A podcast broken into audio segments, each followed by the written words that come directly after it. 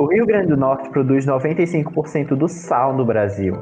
E de toda essa quantidade, o número de resíduos que sobra é muito grande. Imagina se eles fossem usados para algum fim útil. Olha só, isso é realmente uma ótima ideia. E sabia que já tem gente trabalhando nisso? Pesquisadores do Rio Grande do Norte estão trabalhando em tijolos ecológicos com matéria-prima de resíduos de salinas.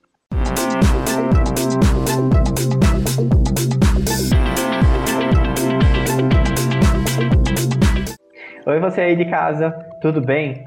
Eu me chamo Leônidas Carvalho e te convido para ficar conosco no oitavo episódio do Saber Ciência.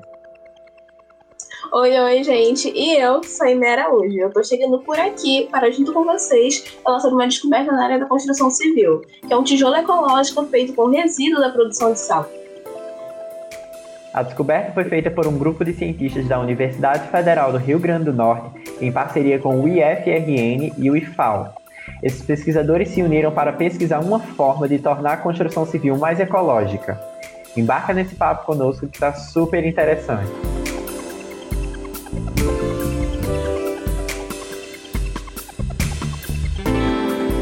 De acordo com a Associação Brasileira para a Reciclagem de Resíduos da Construção Civil e Demolição, a indústria civil produziu cerca de 290 toneladas de resíduos por dia no Brasil.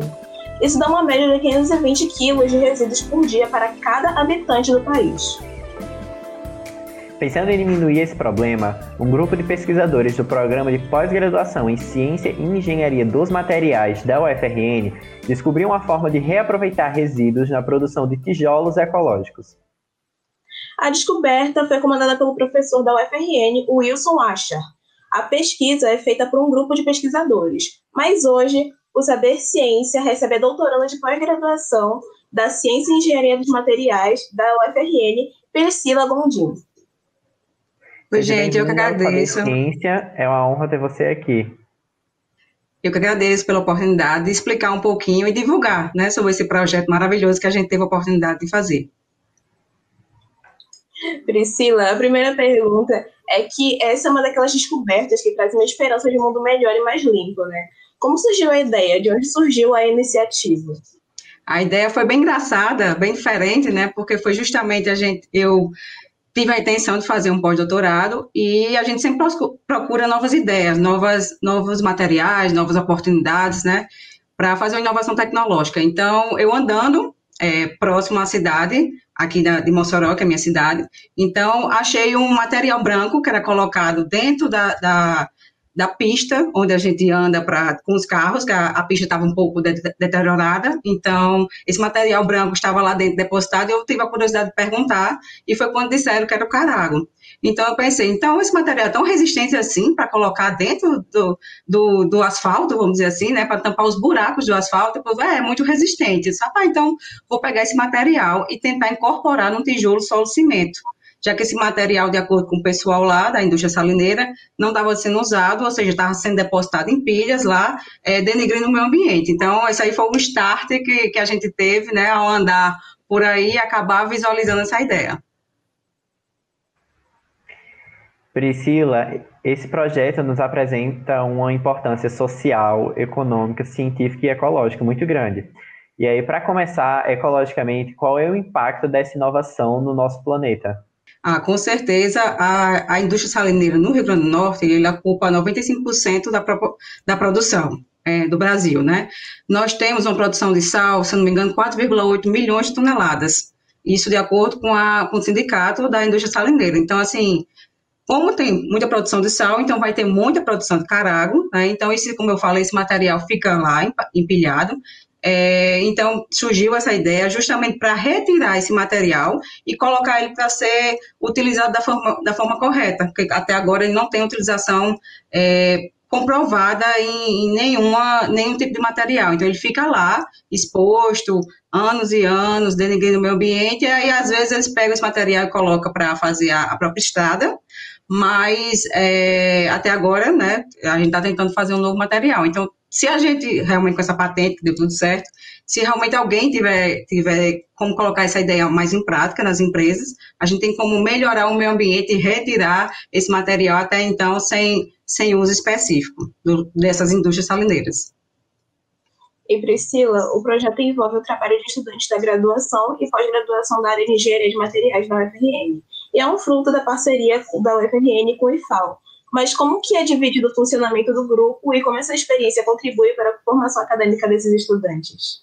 Pronto, nós temos é, algumas pessoas envolvidas, como você falou, o professor, o orientador, né, a Chá, tem eu, do IF, Priscila, temos a professora Sheila, do IFAL, né, ou seja, os dois institutos estão correlacionados, é, e nós temos um aluno de graduação. Então, quando a gente chegou lá no laboratório, é, de, de, do Laboratório de Ciências Materiais, é, já, já existem os alunos, né, que estão prontos para nos ajudar. Então, esse, esse, ele tem uma afinidade boa com o projeto, que isso é interessante, né, você tem afinidade, você gostar daquela atividade, você tem interação com o grupo.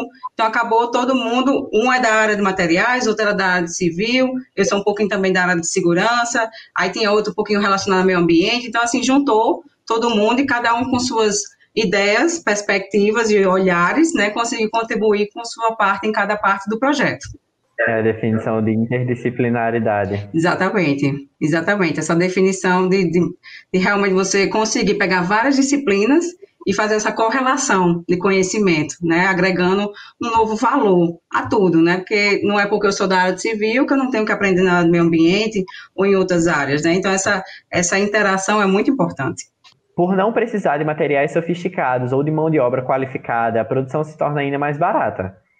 Isso é um fato. E aí, sendo assim, a construção para pessoas de baixa renda pode se tornar mais acessível até mesmo para projetos de habitação social?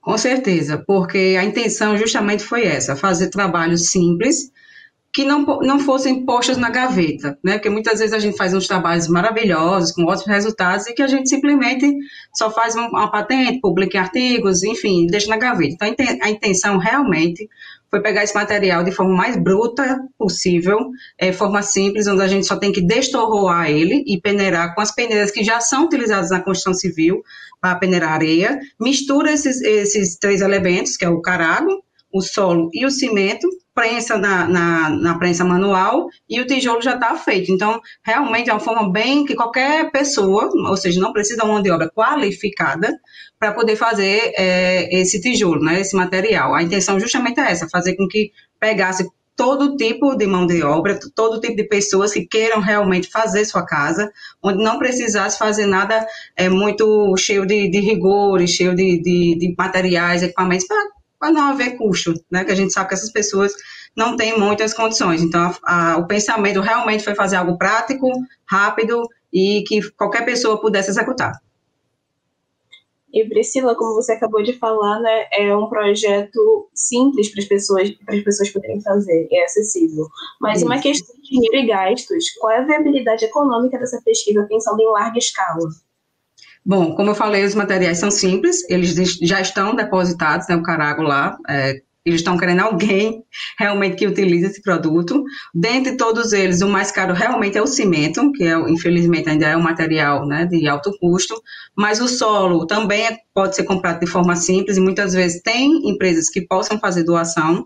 Então, assim, o tijolo realmente vai sair de uma forma bem prática e barata, porque o material que vai sair um pouco mais caro é a questão do cimento. E a prensa, que é a prensa manual, ela pode ser comprada de forma comunitária ou até mesmo pelo é, cedido por alguma organização não governamental ou alguma questão mesmo política, quem sabe até mesmo uma ajuda de uma prefeitura que possa comprar essa prensa, que também não é muito cara, e que a própria comunidade possa é, desenvolver esse projeto, esses trabalhos de forma coletiva, né, e, e, de forma, como eu falei, que não precisa realmente de uma mão de obra é, muito específica para poder executar esse trabalho.